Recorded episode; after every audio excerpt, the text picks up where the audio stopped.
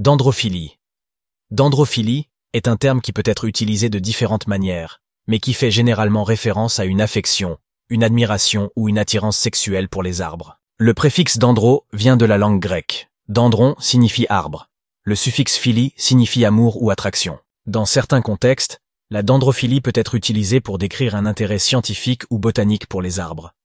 Par exemple, pour les études des différentes espèces d'arbres et de leur rôle dans les écosystèmes. Dans d'autres contextes, la dendrophilie peut être associée à une forme de fétichisme sexuel, où la personne est attirée par les arbres d'une manière sexuelle ou romantique. Cependant, il convient de noter que cette utilisation est relativement rare et qu'elle n'est pas considérée comme une pratique sexuelle saine ou normale.